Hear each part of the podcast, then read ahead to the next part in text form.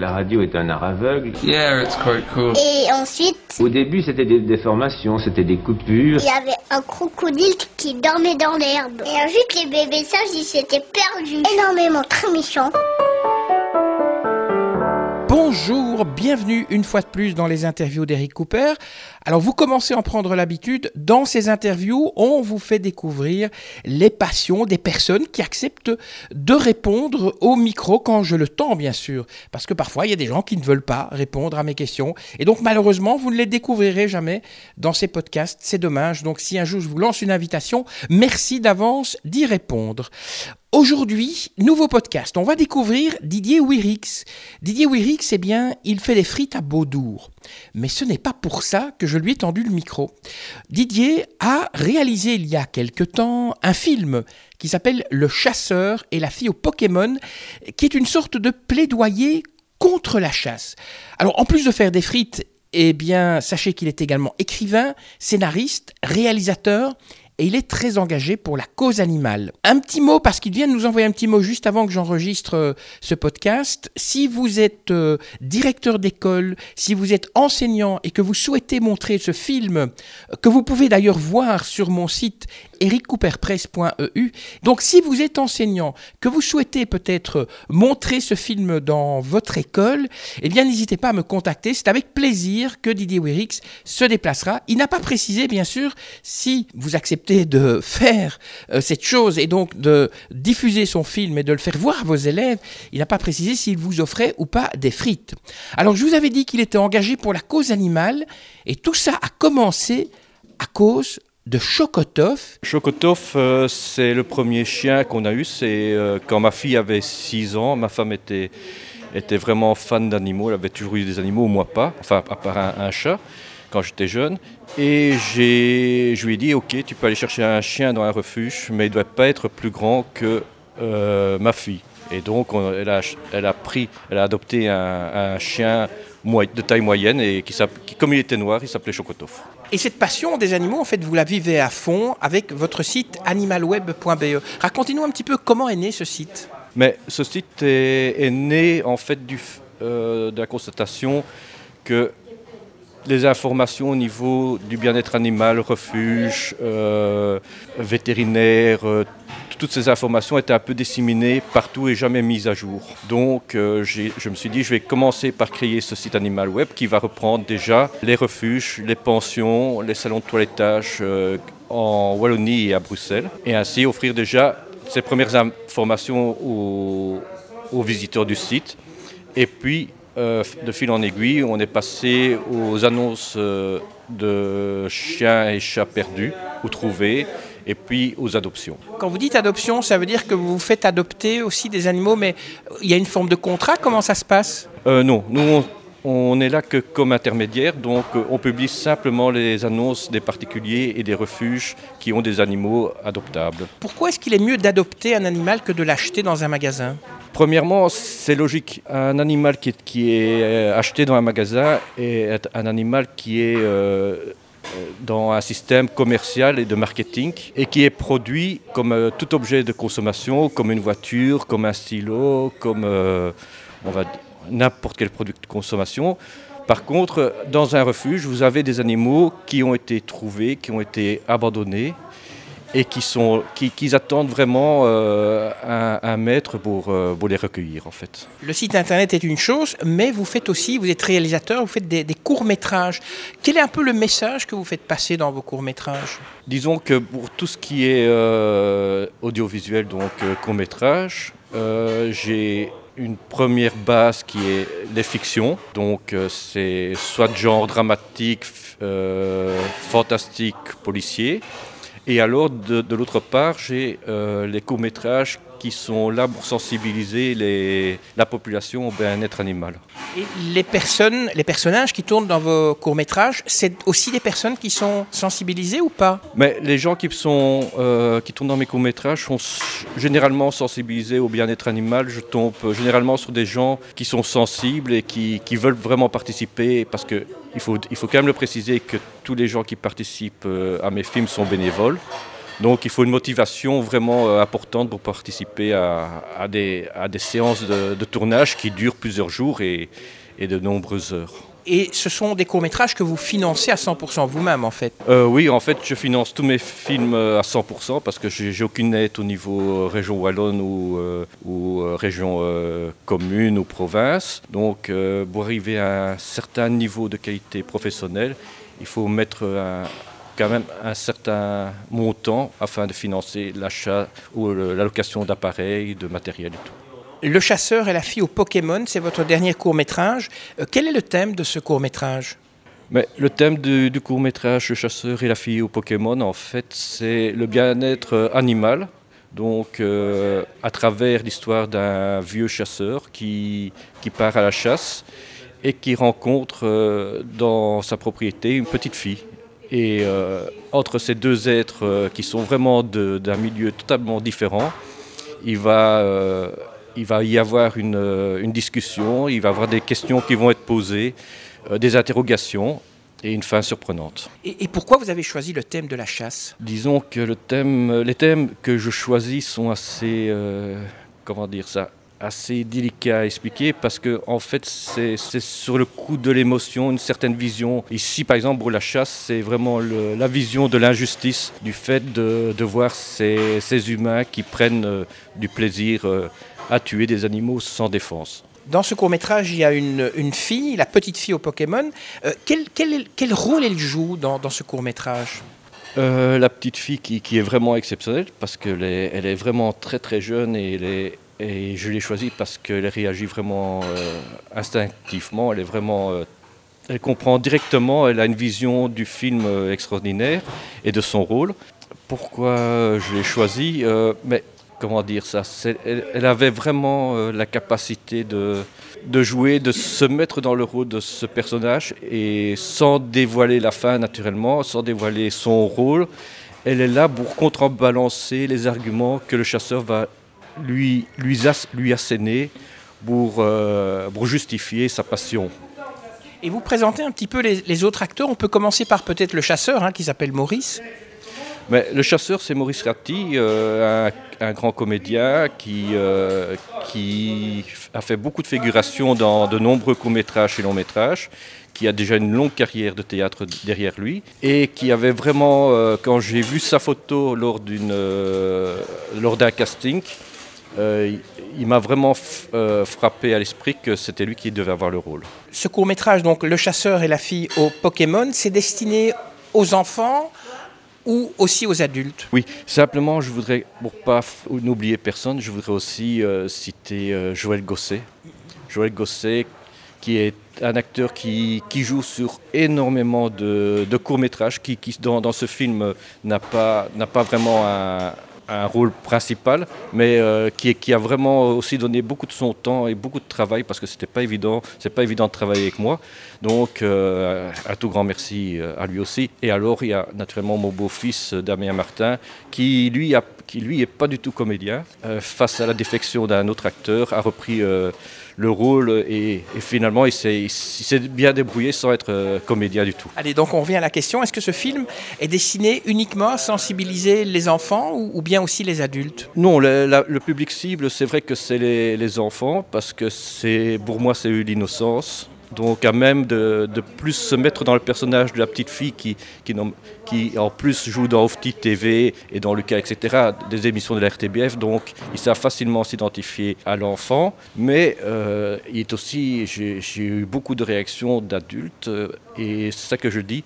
Tous, les adultes qui ont encore un cœur d'enfant et qui euh, n'acceptent plus maintenant de voir des animaux souffrir par sport et par jeu, ça les touche profondément ce court métrage, c'est une, fable non violente. Ça change un peu des images un petit peu, enfin très sanglantes de l'association L214.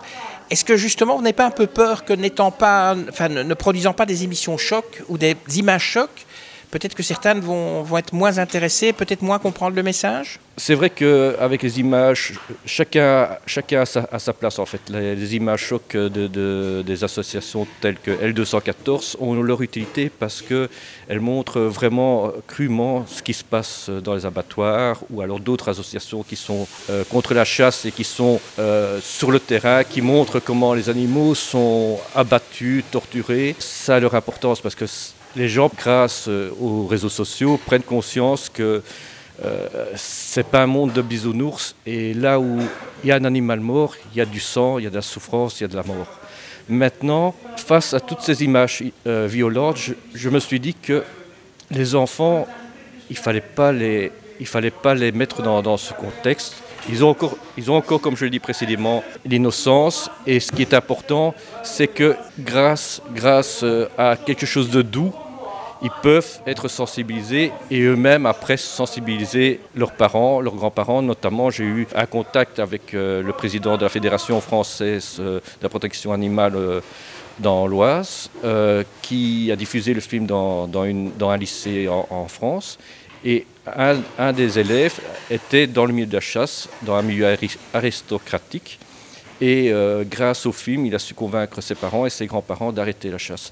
Donc les deux les deux euh, visions choc et, la méthode douce ont leur place afin de faire évoluer la société. Au sein du milieu associatif ici en Belgique, comment votre film, euh, votre court métrage est reçu? Mais au milieu associatif, c'est vrai que c'est le milieu qui, adhère le premier parce qu'ils voient vraiment l'intérêt de, se servir de ce média pour sensibiliser les plus jeunes. Parce que euh, convaincre un adulte qui chasse, c'est déjà beaucoup plus, plus dur parce qu'il a sa vision, il a ses traditions derrière lui, il a son vécu, ses opinions qu'il faut toujours respecter. Mais euh, un enfant, il y a moyen de lui mettre déjà tous les outils en main et de lui faire réfléchir. C'est ça qui est, pas lui dire c'est mal, c'est mal, c'est mal. Non, lui dire voilà, il y a peut-être moyen de faire autrement que de chasser. Est-ce qu'il y a des politiciens qui vous soutiennent aussi? Euh, Non, pour l'instant, euh, c'est le calme plat de ce côté-là. Alors, vous avez aussi écrit un essai hein, qui s'appelle Le 21e siècle sera l'avènement de l'animal. Vous pourriez donner un petit mot d'explication? Euh, Oui, c'est un essai qui reprend un peu notre, euh, place, euh, la place de, l'humain à travers la nature et à travers tous nos, déviances, tous les faits qu'on essaye d'imposer notre façon de vivre, de supprimer tout ce qui nous entoure qui n'est pas humain par exemple, euh, à travers euh, la démographie qui prend de plus en plus de place, qui, qui, obligatoirement euh, déplace des animaux, sur les cirques qui exploitent des animaux commercialement, sur la chasse que certains pensent que c'est un sport, sur les corridas où on met comme dans, dans les années, dans les siècles passés au niveau romain, où on mettait des humains à la place à la place des taureaux maintenant et qu'on tuait, qu'on s'amusait. En mangeant du pop-corn, maintenant on mange du pop-corn en, regardant euh, un taureau se faire massacrer.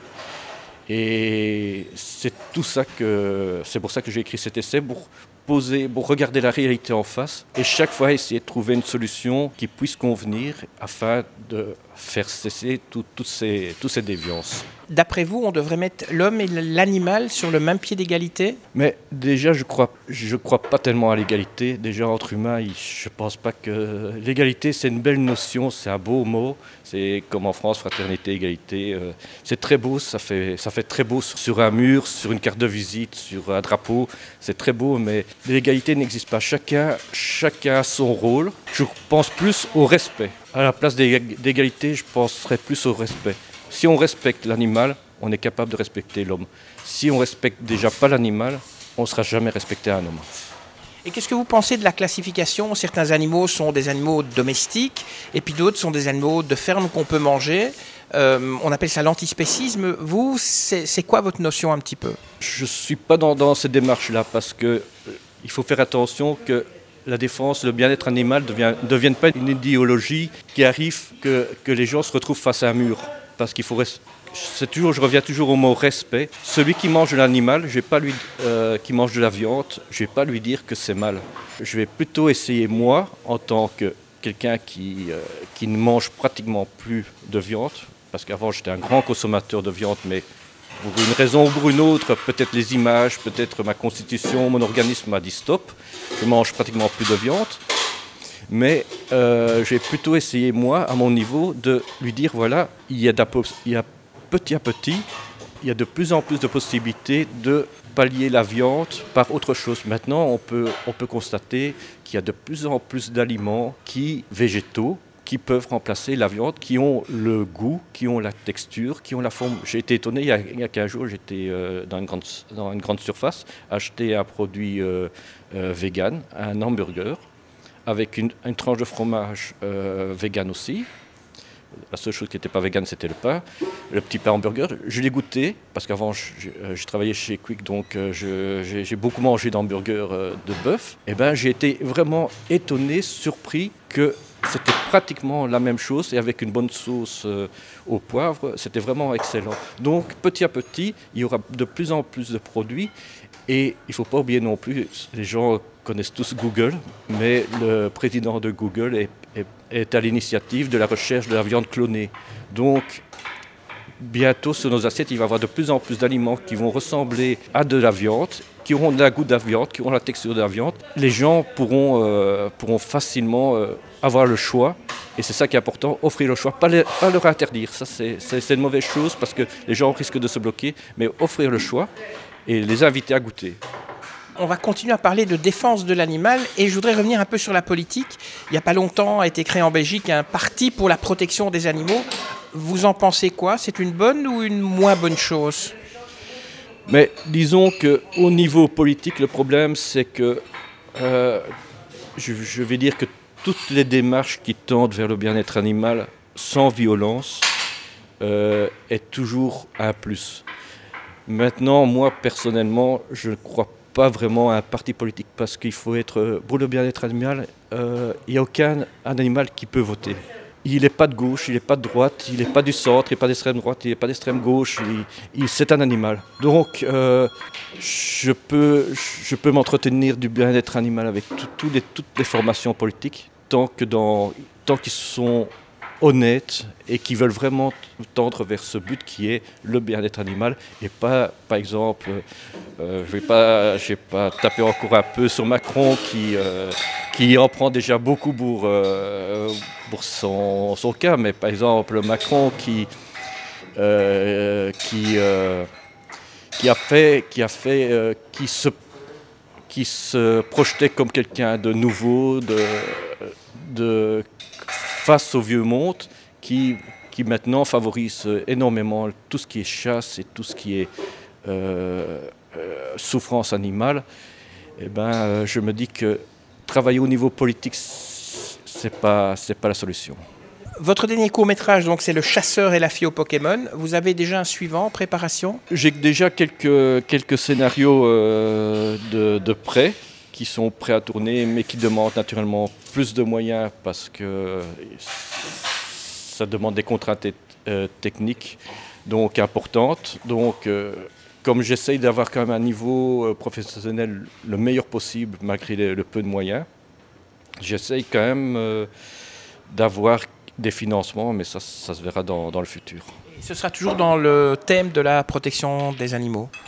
Euh, non, les, prochains qui seront, euh, qui seront tournés, euh, ce sont des, des fictions plus policières, dramatiques. Ça y est, c'est fini.